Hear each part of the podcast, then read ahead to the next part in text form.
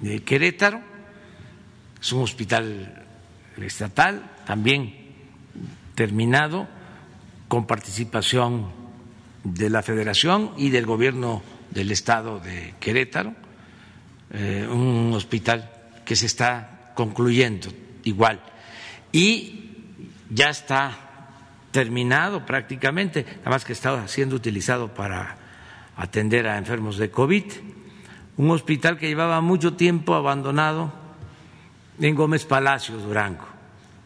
Todavía me queda pendiente, no lo voy a olvidar, un hospital que dejaron tirado en Juárez, que hasta lo inauguraron, pero era nada más la pura fachada. Y ahí ese hospital lo tenemos todavía pendiente y otros, porque no hemos podido, pero se han em, terminado mm, más de 50 hospitales. Se contrató a personal, em, pues también más de 50 mil trabajadores por la pandemia. Se compraron equipos médicos y se tomó la decisión de apresurar eh, el mecanismo para que se garantizara que en México haya los médicos suficientes. Fue como un crimen. Dicen que en política eh, a veces los errores son como crímenes. El haber dejado abandonada la salud eh, el haber impedido que se formaran médicos. Es eh, eh, realmente lamentable que no tengamos los médicos que necesitamos, que no tengamos los especialistas que necesitamos. Entonces, por eso se adelantó todo el programa. Hablamos, por ejemplo, de los eh, medicamentos de los niños con cáncer. Eh, estamos ya abasteciendo, que no falten los medicamentos, pero hay solo 25 pediatras, eh, cirujanos, especialistas en atender cáncer de niños en el país, 25.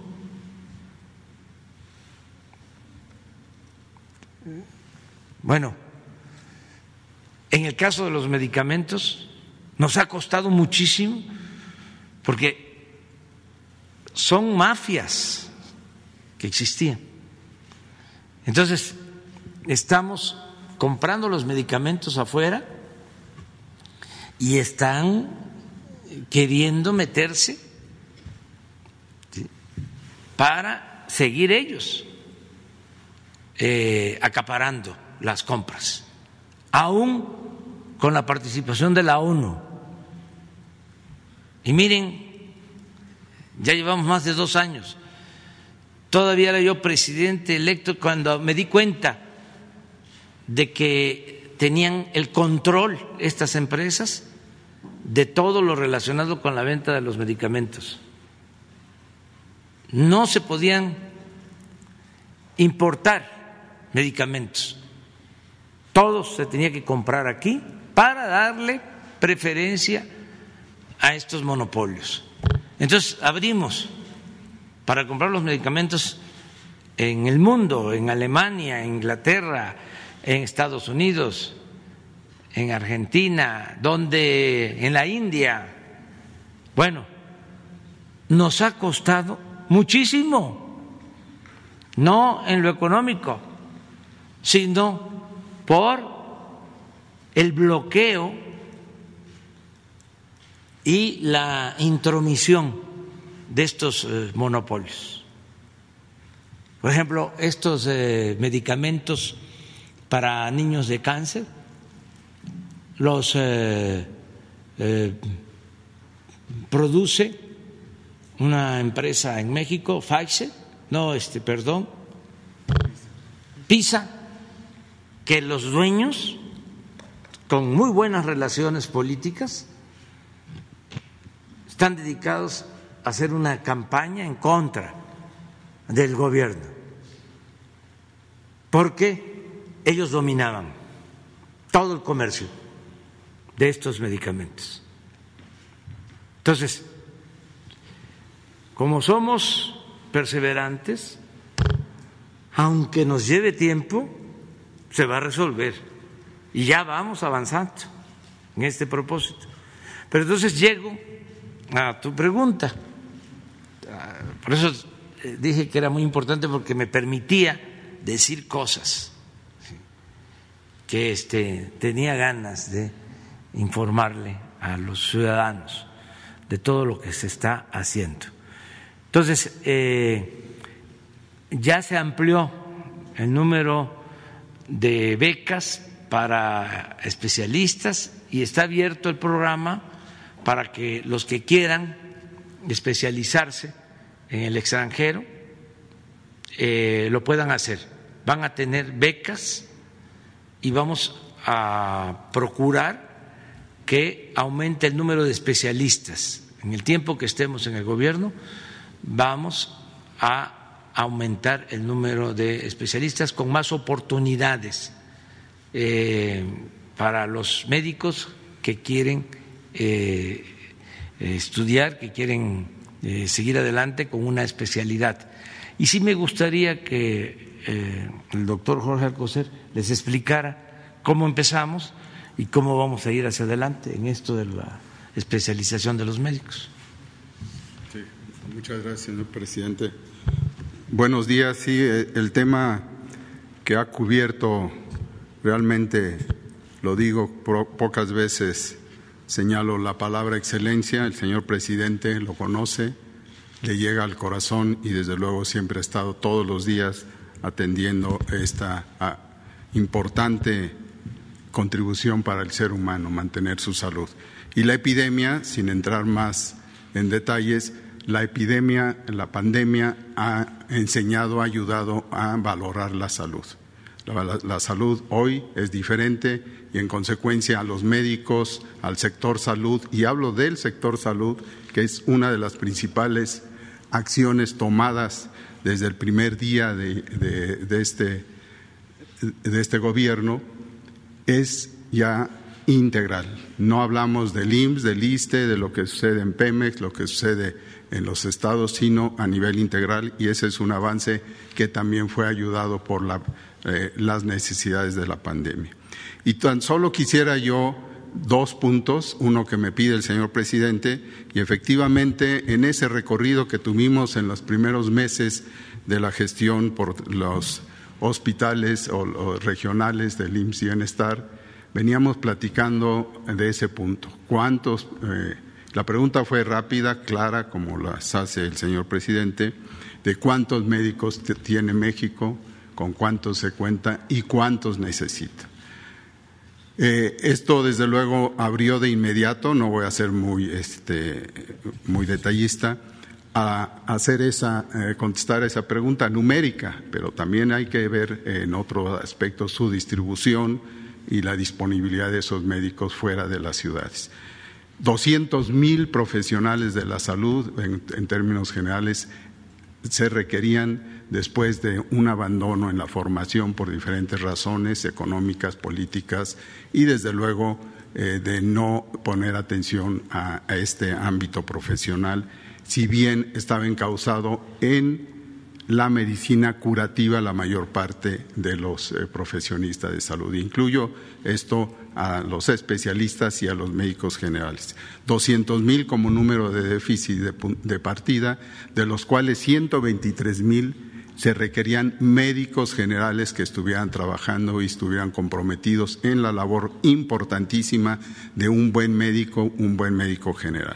Y 76 mil, estos números son, eh, fueron acotados por varias consultas en varios momentos y comparadas con los de a nivel de otros países que tienen desde luego un camino adelante en cumplir con su derecho a la salud. Estos especialistas eh, tienen eh, una necesidad de seguir atendiendo a los problemas que se tienen con un, en México con una reorientación. Segundo punto, la reorientación a la prevención, no a la medicina curativa.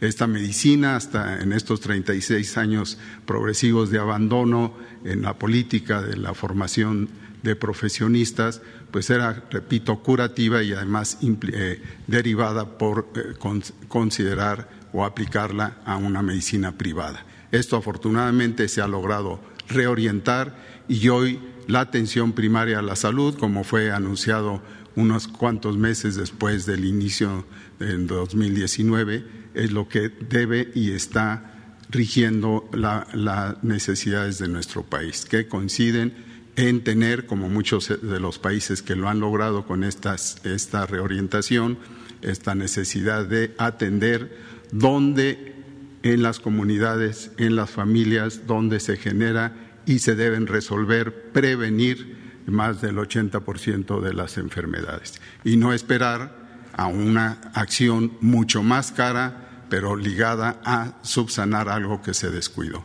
Esto, desde luego, nos llevó en la segunda eh, orientación o eh, señalamiento que quiero señalar, dejar de claro, nos llevó a romper la barrera infranqueable de los últimos años de la formación de especialistas porque no había presupuesto o porque no se tenía el interés en dar este camino. Y entonces, en este año ya, ustedes lo vieron, el examen nacional de residencias, que fue puntualmente transparente y desde luego con la calidad que se requiere para tener, atender a la formación de especialistas se duplicó y 20 mil de ellos comparado con 9, 10 mil máximo que se estaban teniendo en los últimos años. De seguir con ese camino hubiéramos tardado 10, 15 años en hacer lo que ya estamos haciendo en este primer año de formación nueva de especialistas. Ahí todavía hay una pieza, piezas importantes y por eso tenemos ahora en próximos días el acercamiento dentro de la integración de eh, un profesionistas que eh, eh, trabajan, trabajan todavía en el Instituto Mexicano del Seguro Social, porque es la única institución donde se forman médicos familiares. Y la pieza que en otros países les llaman diferente de médico familiar es el que tiene más esa dinámica de inicio en la casa y no solo en el centro de salud, no solo en el hospital. Estos médicos familiares, tan estaba eh, cambiada la mentalidad del médico, el médico joven que quiere hacer una especialidad, que sobraron plazas de esta, de esta oferta de medicina familiar y se tuvo que a los que no tuvieron la posibilidad de entrar en otras de las más llamativas especialidades, eh, hablar con ellos, convencerlos que la medicina familiar puede ser y debe ser la base para otra subespecialidad. Este es un ejemplo de lo que estamos cambiando y junto con ello, el último es la formación de médicos generales no debe ser como se estaba dando, debe estar ubicada en la familia, en la comunidad y desde luego a nivel de, las primeras instancias, centros de salud, casas de salud, y con ello colaboran directamente las universidades Benito Juárez que están en todo el país con ciertos matices de, formación y son eh, eh, carreras de medicina de, primer, eh, de primera calidad y que desde luego tienen estos elementos. Junto con ello, en la Ciudad de México, ustedes saben, hay una Universidad de la Salud que está también eh, recientemente, el año pasado, se inició y que es otro de los ejemplos que eh, también en los estados está cundiendo con nuevas escuelas de medicina, donde la calidad del médico general va a sustentar lo que también integralmente hace el especialista, un nuevo especialista que considero que está volviendo a aparecer en nuestro país en estos días. Esto es el término general lo que estamos haciendo en una plataforma interinstitucional, porque está la CEP, está desde luego lo que ya señalé, los estados y la necesidad de conducir esto con eh, gran parte de los planes de gobierno y los programas prioritarios de atención y desde luego de, la cobertura del bienestar que son parte de la misma necesidad ante el ser humano que enferma o que no debe enfermar. Muchas gracias. bueno, en esencia de 8 o 10 mil este, residentes ya pasó a 20 mil. Y aquí hay algo que también quiero destacar, porque todo esto está eh, lleno de eh, detalles. Eh, el examen de admisión de los residentes se cuidó para evitar la corrupción y el influyentismo. Y lo otro que es complementario es que ya se tienen acuerdos con varios países para que vayan a estudiar especialidades eh, médicos mexicanos. Eh, de modo que vamos a ampliar eh, este proceso de formación. Ah.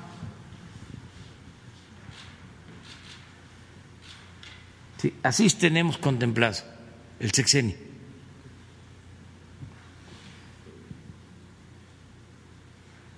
A ver, nada más aquí, ¿cuántos neumólogos teníamos antes de la pandemia? ¿O cuántos tenemos? ¿Cuántos infectólogos? A ver, para que entendamos cómo estábamos. Sí, esta es, eh, es, una pregunta muy importante porque empieza de la de cuántos cirujanos, cuántos pediatras, que es escalofriante saber que no teníamos ni el 0.3 que, que tendríamos de lo que recomienda la OMS y que esto requeriría una de 10 veces más. ¿Cuántos ginecobstetras? O sea, las, las, este, las especialidades llamadas troncales, centrales, y donde destaco, esto pues no es porque me promueva yo, ya estoy viejo para promoverme, eh, cuántos internistas hay. Estas son las especialidades que se, son centrales para la atención médica y sin embargo todas están deficientes en todos los estados, incluyendo también en las ciudades. La pandemia nos hizo ver de la necesidad de quienes atienden a los los enfermos se manifiestan principalmente por afección pulmonar, esto es conocido de todos, no solo por síntomas, sino por la, la, afección más grave y la causa de muerte es ligada precisamente a esa falla de este, de este órgano central del respiratorio del pulmón. En este caso, eh, no hay eh, una seguridad de que estén trabajando como neumólogos. Esto es por eh, mínimo se requiere tener diez veces más de neumólogos en términos de esta pandemia y tenemos desde luego ese déficit. De especialistas en unidades de terapia intensiva es todavía más difícil porque la terapia intensiva no es solo para atender problemas pulmonares, sino problemas que hacen que el paciente esté en falla de diferentes órganos y que la respiración no funciona en consecuencia de otras enfermedades. Y en, en esta pandemia también los infectólogos. Los infectólogos son, son apoyados en una formación como médicos, todos ellos como médicos especialistas o médicos generales que después se subespecializan. Estas subespecialidades, es en mi opinión, no se fortalecen directamente en la primer formación, en la primera entrada como especialistas de, los diferentes campos, porque rápidamente, hay que también señalarlo, son atraídos por lo que más resulta económicamente rentable. Es decir, quieren ser especialistas en una, rápidamente en un año para poder tener una práctica privada. Estoy hablando con transparencia de lo que puede ser sustancial más para lograr su, su, su, salario. Esto no es negativo, pero sí está excesivo. Quiere decir que pueden haber medicina privada, muchos, un gran porcentaje de los médicos que trabajan en los hospitales federales, en los hospitales públicos, después parte de su tiempo y a veces en forma abusiva, en el sentido que dan más tiempo a lo privado porque es más rentable. Esto señala que también tenemos que ir trabajando sobre el salario que tienen de base los médicos en estos tiempos. Pero bueno, ese es otro tema, pero también importante. Entonces termino esa deficiencia de neumólogos que es de menor de 500 en términos de lo que tiene el, Consejo como tal activos, pues ahorita se pusieron en práctica por la capacitación urgente a médicos de otras áreas, a médicos internistas, a médicos eh, eh, de eh, cardiólogos que tuvieron que tomar anestesistas, que tuvieron que tomar ese, ese papel y desde luego los médicos generales que fueron capacitados en una forma realmente eh, inédita, excepcional y de hecho esta, esta experiencia nosotros la estamos comunicando a nivel internacional para que se aprenda también que en estas condiciones de urgencia se pueden resolver acción, eh, los, los, problemas, los retos con mayor calidad. Y lo hemos estado haciendo así.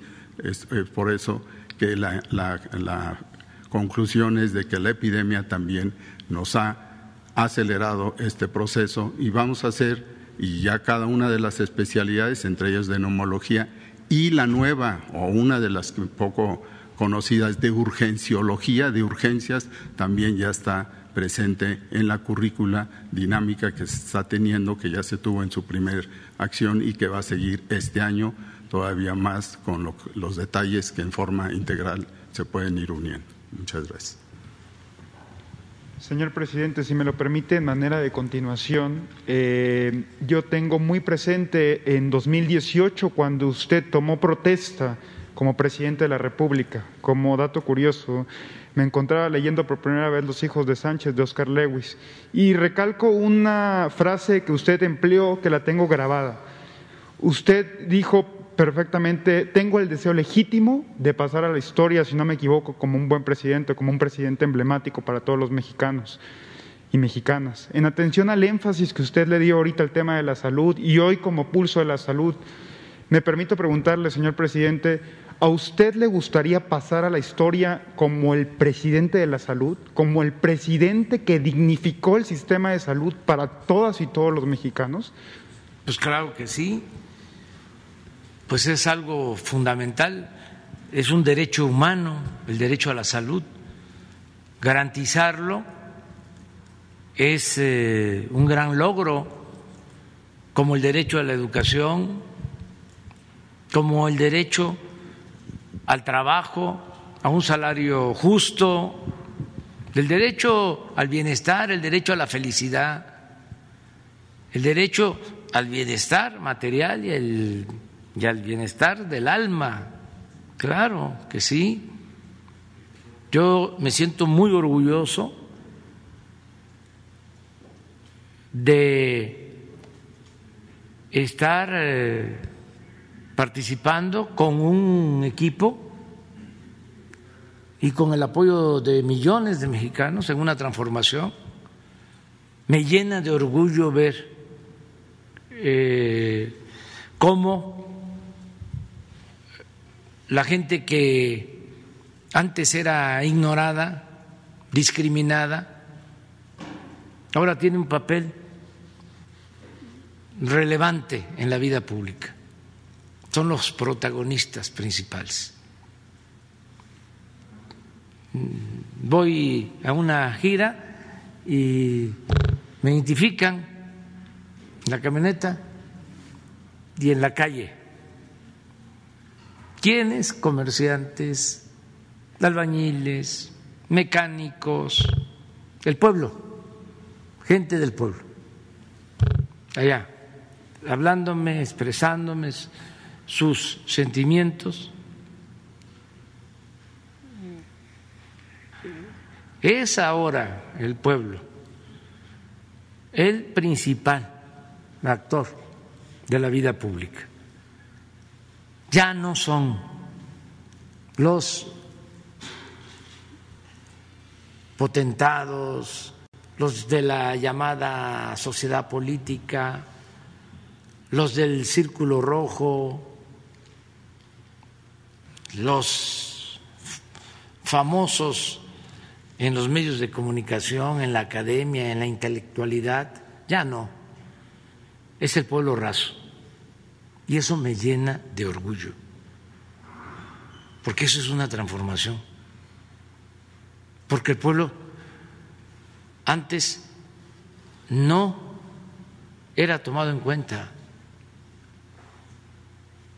Despreciaban al pueblo, no le tenían amor al pueblo, no les importaba el pueblo. El pueblo no existía. Ahora es distinto. Entonces, ese es el proceso de transformación que se está viviendo y vamos a seguir adelante. Está lleno de obstáculos que hay que ir eh, evadiendo, brincando y lo más importante es no cansarse. Lo más importante es la perseverancia porque apuestan mucho los adversarios, los corruptos, los que tenían secuestrado al gobierno, los que se aprovechaban del presupuesto que era dinero del pueblo, eh, como estrategia el que nos desmoralicemos,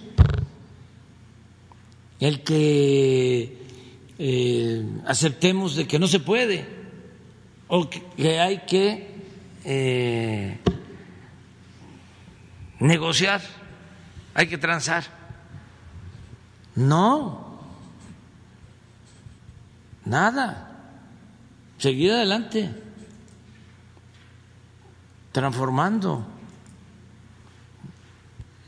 Y este, a ver quién se cansa primero. Y esto es lo que nos va a sacar. Y vamos saliendo, y yo estoy optimista, y no es poca cosa lo que ha sucedido, los daños de la pandemia, terribles daños que nos han afectado a todos, pero vamos a salir, vamos a ir hacia adelante, y también en lo económico, y México tiene larga vida y muchas posibilidades de crecer, de avanzar, siempre y cuando no se permita la corrupción. Esa es la clave. Vuelvo a repetir lo que decía yo cuando andábamos en campaña. Si me preguntan cuál es su plan, dígalo pronto, rápido. Usted que ni siquiera habla de corrido. A ver, ¿cuál es su plan? Dígalo en el tiempo que tarda parado en un solo pie. Acabar con la corrupción. Ese es el plan. Eso es todo. Y fíjense que me paro en un solo pie este, a pesar de que estoy en el post-COVID.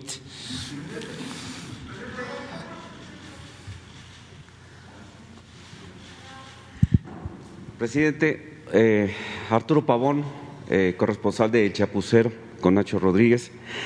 Pues vaya, en este marco que usted nos está planteando de, ser incansables ante la lucha por terminar con aquellos rezagos en el que nos dejaron los neoliberales, eh, pues debo hacer notar, eh, ahorita que lo estoy meditando, eh, yo nunca lo he visto a usted bostezar, por lo menos aquí en las mañaneras, y eso es un ejemplo, yo creo que para todos, para que, para que estemos siempre abusados en todo lo que tenemos que hacer por nuestro país.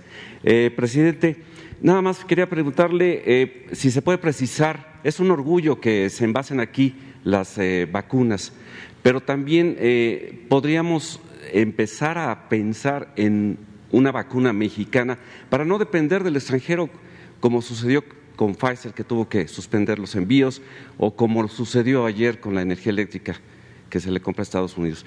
Este, ¿Es posible ya estar trabajando sobre una vacuna nacional? Sí, Esa sería hay que mi buscar siempre la autosuficiencia, este, producir en México lo que consumimos, los alimentos, los energéticos, en efecto, lo de ayer, lo del apagón. ¿Por qué se produce? Porque estamos eh, produciendo energía eléctrica con gas que se compra en Texas y con el mal tiempo, con las nevadas, se afectaron los eh, gasoductos y además aumentó el precio del gas como nunca, como no se veía antes, de tres dólares por unidad a 200 dólares, cinco mil por ciento el incremento en el gas. Aquí vendría también la pregunta, bueno, ¿y qué nosotros no tenemos gas en México? Se apostó a comprar el gas. Hasta se dejaba que se quemara el gas en Campeche. El negocio era comprar el gas porque ahí estaba el moche, ahí estaba la corrupción, los sobornos con las empresas extranjeras. Me acuerdo que en un gobierno le compraron gas a Repsol de España. España no tiene gas. Nada más que esta empresa hizo un acuerdo con el gobierno de Perú para comprar el gas de Perú y traerlo a México. Desde luego no licitaron.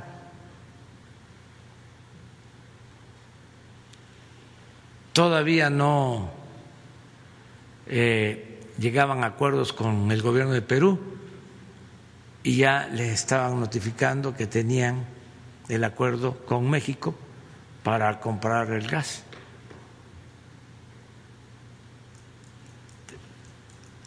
Se compró ese gas, eh, se tuvo que eh, suspender el contrato porque baja el precio del gas en Estados Unidos y ya no le convenía a la empresa traer el gas del Perú a Manzanillo.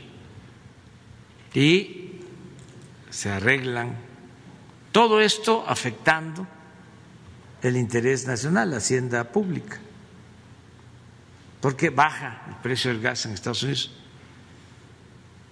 Entonces, eh, se pensaba, por eso fue el plan de los gasoductos, de que era mejor traer el gas de Estados Unidos por los buenos precios Y pues nos preguntábamos, ¿se va a mantener así? Y la respuesta era sí, por el fracking, porque prácticamente no cuesta sacar el gas. Y se va a mantener así también porque este, va a ser mucho más la producción que la demanda. Bueno, en los últimos tiempos, en el periodo neoliberal, busquen ustedes a ver si encuentran un plan para extraer gas en México. No van a encontrar nada. No había una política para eso, porque se apostó a comprar. Ahora estamos este, sintiendo de que debemos de procurar ser autosuficientes. Es lo mismo con las gasolinas, con el diésel. No hay problema y además llevamos muy buena relación con el gobierno de Estados Unidos, pero imagínense si cuando se combatió el huachicol, que se tuvieron que cerrar los ductos y se trajo gasolina eh, de Estados Unidos, si no nos hubiesen vendido la gasolina, ¿cuánto tiempo duramos sin gasolina? ¿Cuánto tiempo dura el gobierno con un bloqueo de que no nos vendan gasolina? Pues 15 días, un mes. En ese entonces, en esa crisis, teníamos reservas de gasolina para una semana. Entonces tenían que estar entrando los barcos a Tuxpan, uno tras otro. Entonces, ¿cuál es la lección de todo esto? Vamos a producir. Por eso estamos haciendo la refinería, porque en la lógica tecnocrática irresponsable, decir, ¿para qué? Este haces una refinería, ¿para qué vas a producir la gasolina si la puedes comprar? Tú dedícate a vender petróleo crudo. Ahí está el negocio. Y no toman en cuenta otras consideraciones. Es lo mismo que hicieron cuando abrieron eh, el mercado, cuando el libre comercio, que se crearon eh, condiciones pues de desigualdad, porque hubo una apertura indiscriminada y sin límites para introducir alimentos y dejaron el abandono al campo mexicano. ¿Qué decían? En un mundo globalizado podemos comprar maíz, podemos comprar lo que se consuma este, en el extranjero. Además, es más barato. Ese era el planteamiento. Pues no, tenemos que producir el maíz, tenemos que producir el frijol, tenemos que producir el arroz, tenemos que ser autosuficientes las gasolinas. Bueno, después de toda esta reflexión, decir, bueno, la conclusión es vamos a ser autosuficientes. El caso de la industria eléctrica también aprovecho para informar sobre este apagón, es decir, que por los trabajadores por los técnicos de la Comisión Federal de Electricidad, ya se está restableciendo el servicio.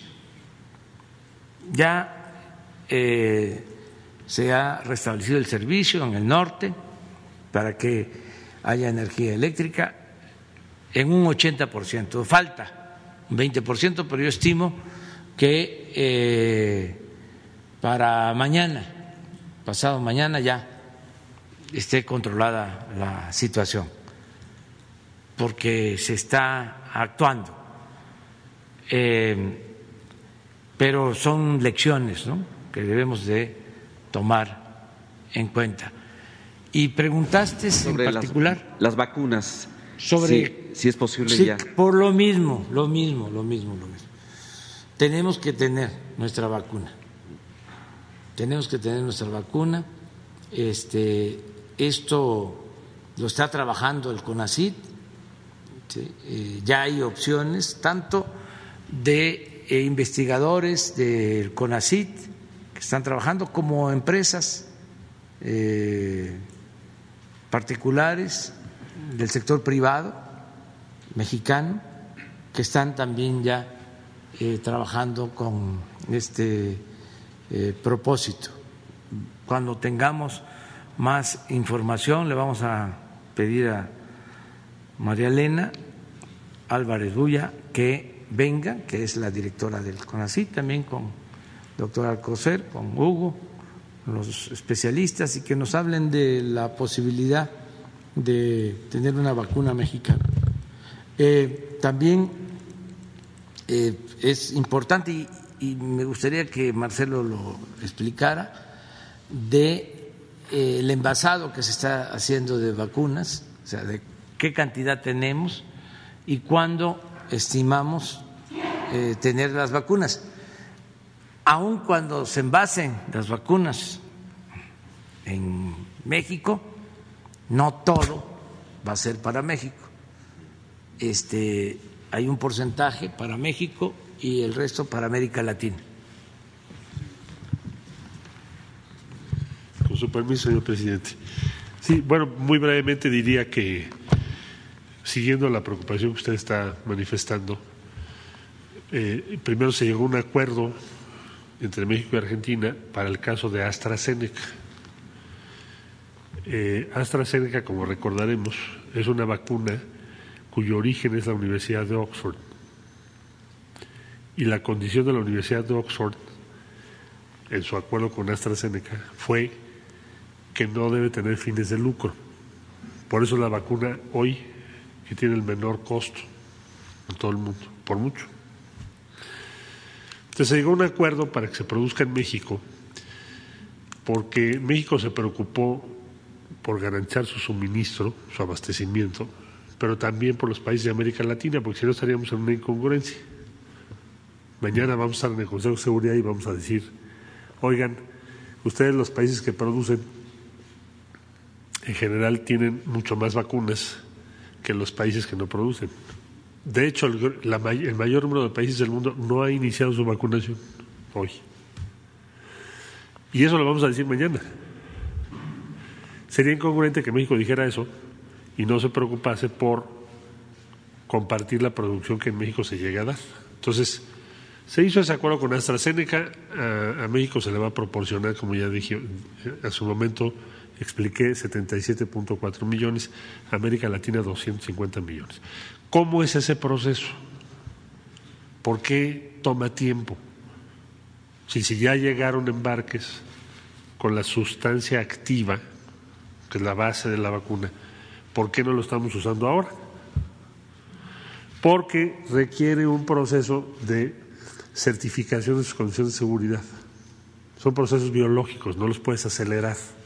Cada lote lo tiene que medir un laboratorio que depende de COFEPRIS, que se, las siglas son CAYAC, no con K, sino con C.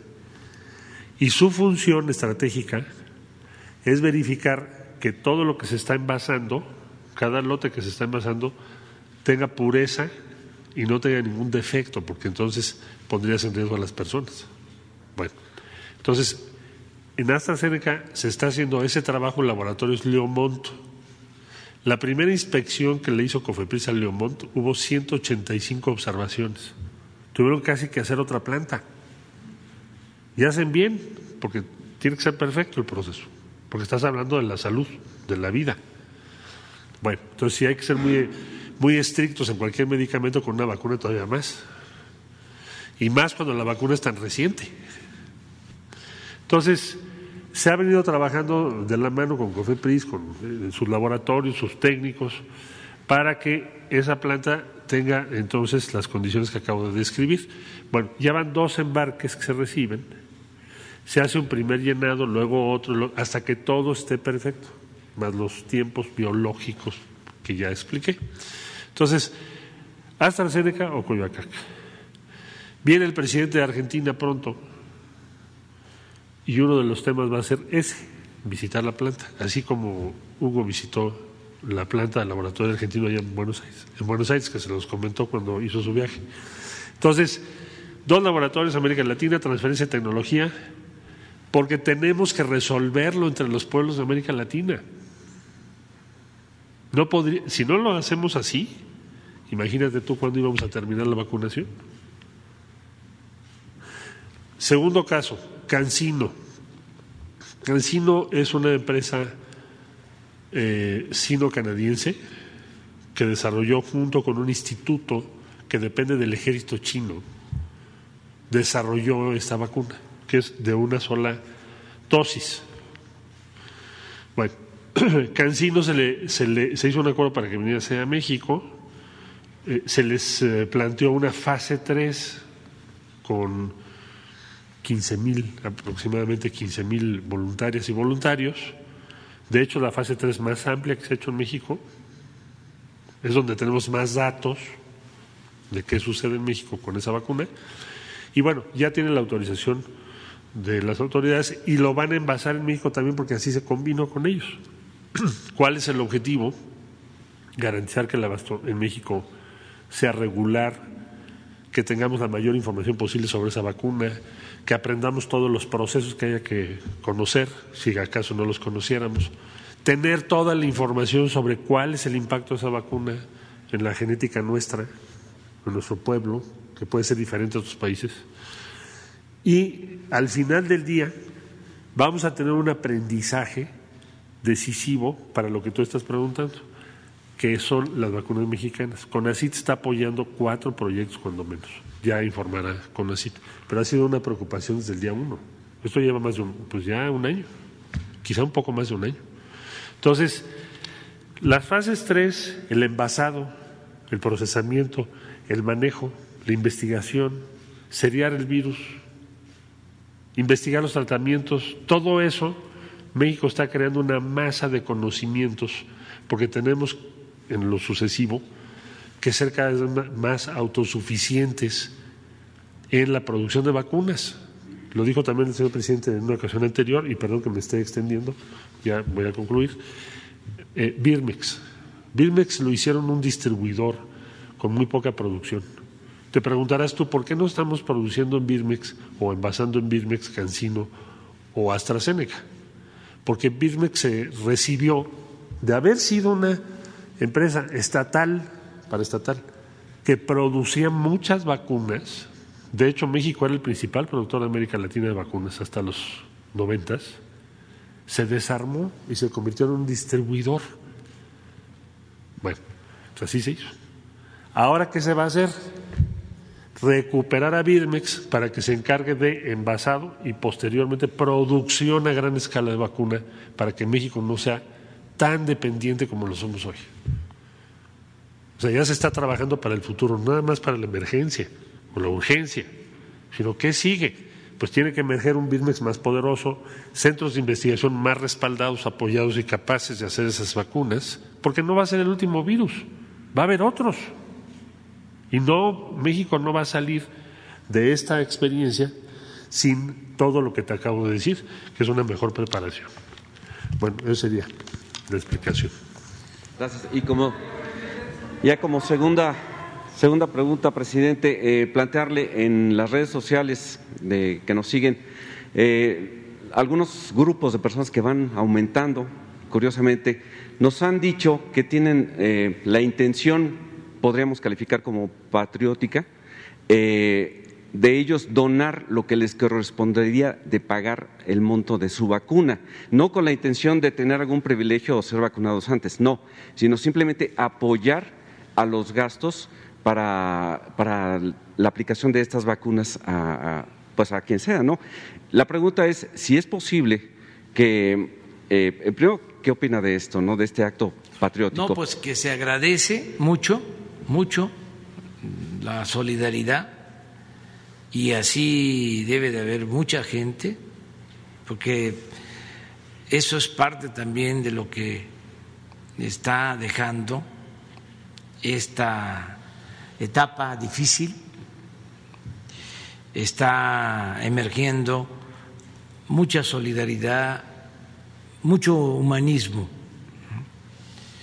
Eh, iba eh, predominando el individualismo, em, lo eh, personal, no mirábamos a ver a, los otros. Y desde luego el lucro, eh, el triunfar a toda costa, sin escrúpulos morales de ninguna índole, em, esta actitud, ¿no? Muy individualista, muy este, personalizada en todo. También eh, el de escalar, como fuese, de subir como fuese. Eh, una actitud aspiracionista. Entonces, todo eso ahora es distinto, o sea, porque hay mucho más solidaridad, se manifestó más lo que somos los mexicanos, muy fraternos, muy humanos. Entonces sí creo en eso, de que hay gente que quiere este, aportar, que quiere ayudar. Bueno, ¿qué les digo? Que tenemos los recursos para comprar la vacuna, para que sea gratuita, universal a todos, a ricos y a pobres, alcanza, porque todos están ayudando, todos los mexicanos. No olvidemos que todos pagamos impuestos, hasta la gente más humilde paga impuesto. Cuando compra una mercancía, ahí va incluido un impuesto. Entonces, de esos impuestos es que se tiene presupuesto, que es dinero de todos. Y con ese presupuesto es que se están adquiriendo las vacunas. Y eh. afortunadamente tenemos el presupuesto que se requiere. Ahora lo que este, necesitamos es que haya producción suficiente de vacunas en el mundo y que eh, podamos contar con las vacunas. Pero sí eh, agradecerles mucho a todos por su apoyo, por su solidaridad, lo que están haciendo, o sea, aunque sea reiterativo, ¿no? Las enfermeras, los médicos que están salvando vidas, es algo excepcional, porque ellos eh, decidieron estar ahí por convicción, por principios. Imagínense si un médico especialista, infectólogo o neumólogo, este, decide no participar, pues eh, lo puede hacer. Sencillamente este, pido mis vacaciones o pido permiso de acuerdo al contrato colectivo, tengo posibilidad de ausentarme, de no estar. Y la mayoría, diría, todos ahí están. Se dio el caso de gente mayor que eran vulnerables y que se les eh, eh, expresó de que podían estar guardados en sus casas y dijeron no, vamos, ya han estado ahí ayudando. Entonces sí es eh, conmovedor lo que se está manifestando también de solidaridad con motivo de la pandemia y agradecerles a todos ¿no? por su apoyo. Eh, bueno, ya precisamente hablando de solidaridad y de impuestos, eh, es interesante pensar que el dueño de la televisora de la Jusco podría pagar el total de las vacunas que se requieren en México si pagara sus impuestos. ¿Hay algún avance en este respecto?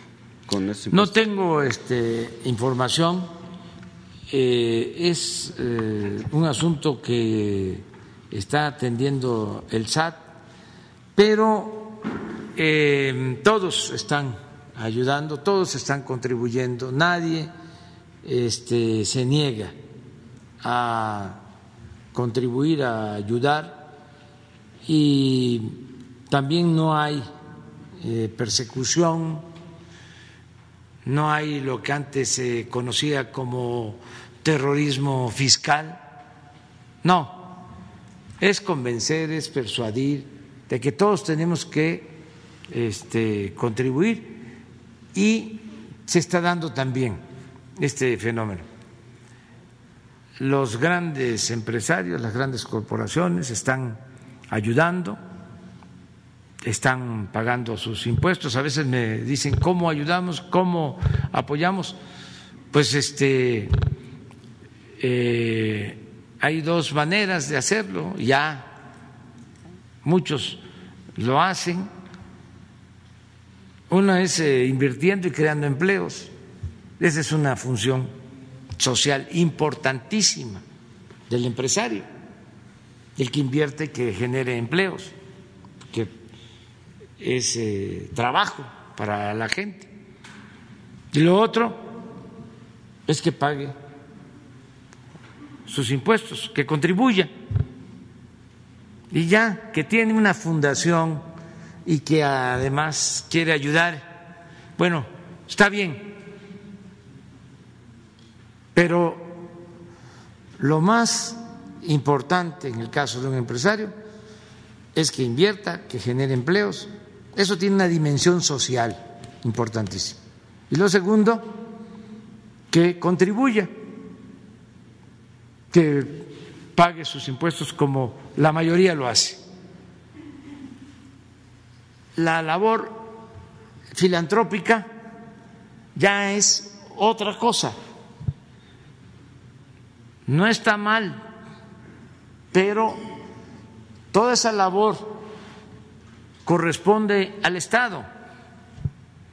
El Estado no puede incumplir su responsabilidad social. Si los ciudadanos y los empresarios pagan los impuestos, el Estado es el que tiene la obligación de garantizar el derecho a la educación, el derecho a la salud, el derecho a la felicidad del pueblo.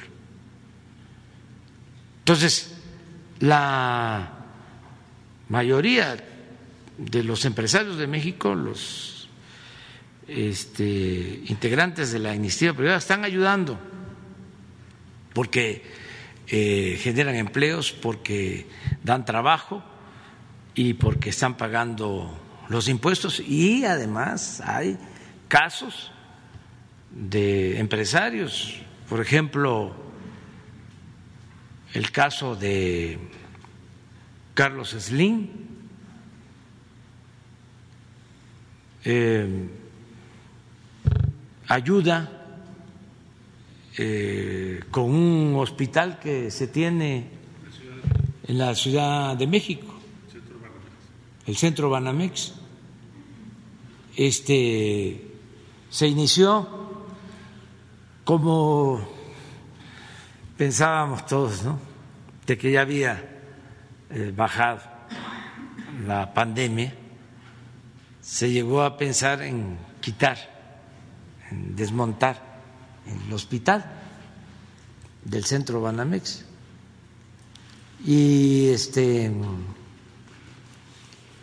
me vio la jefa de gobierno para plantearme que aun cuando ya eran menos los enfermos, los hospitalizados, de todas maneras, que ella pensaba que era mejor que se mantuviera pero que pues ya llevaba mucho tiempo financiando, ayudando con este hospital. Este, Sling y otros empresarios. Entonces, eh, convenimos en hablarle para que eh, lo mantuviera. Y fíjense, esto fue como en octubre noviembre que está, había bajado. Y en diciembre se vuelve a llenar. Entonces, él está ayudando, ¿no? Eh, lo mismo en el caso de las vacunas de AstraZeneca, él contribuye, pero no quiero solo hablar de él, ¿no? Eh, voy a hablar de otros, a ver, para tratar de, este, equilibrar. Eh, el caso de el señor Larrea estaba este, por terminar un hospital en Juchitán. Viene la pandemia y le hablamos que nos entregara el hospital. No estaba terminado, la Secretaría de la Defensa lo terminó, pero él ayudó. Y así muchos empresarios, nada más que este, pues ahora no lo recuerdo, pero aquí vamos a este, con las inundaciones, muchas empresas también este, ayudaron, todos están ayudando. Entonces vamos a seguir manteniendo este eh, propósito de unirnos todos para que haya causas justas. Los medios de comunicación, por ejemplo, las televisoras, eh, para las clases, no teníamos forma. Lo mejor es la educación presencial, eso quienes tenemos hijos ya lo sabemos. Hijos que están en la primaria, en la secundaria, los papás ya sabemos que lo mejor es la educación presencial y benditas maestras y maestros, ¿no? ¿Mm? Este, porque no es igual.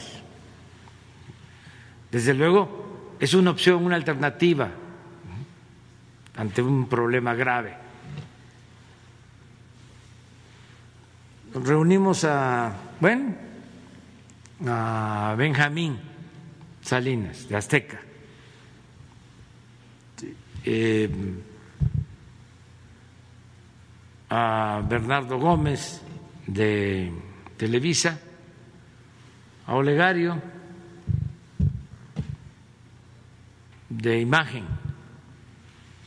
a ver si me falta alguno, de esos tres, ¿no? Básicamente, y les pedimos, a ver, ayúdennos, porque necesitamos transmitir las clases por televisión. Y a otros más, ¿eh? Ah, claro, Francisco González, de Milenio.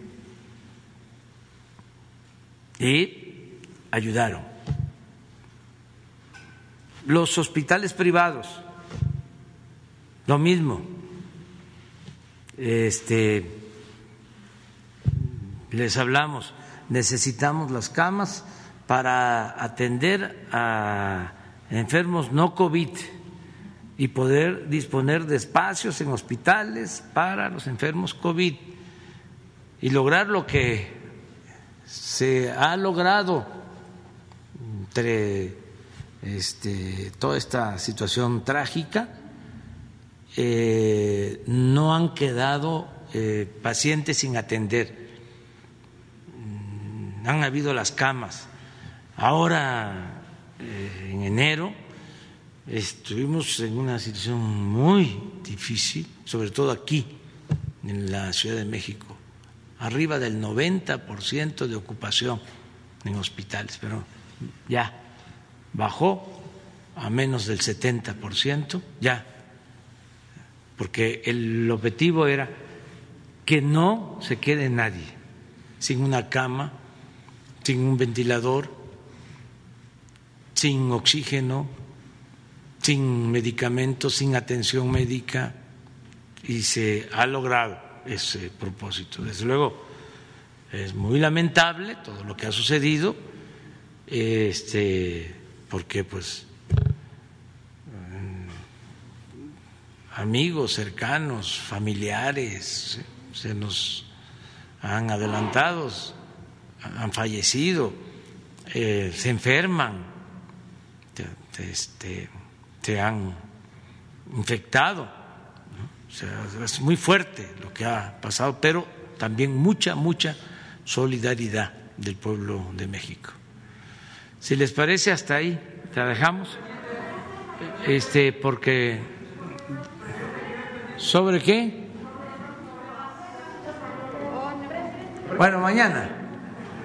Mañana, mañana hablamos. Mañana no tenemos nada que, este, bueno, sí, siempre hay, pero no vamos a informar y van a hacer, este, vamos a contestar preguntas. Vamos a tener más tiempo. Tú empiezas mañana. Ah, tenemos la compañera.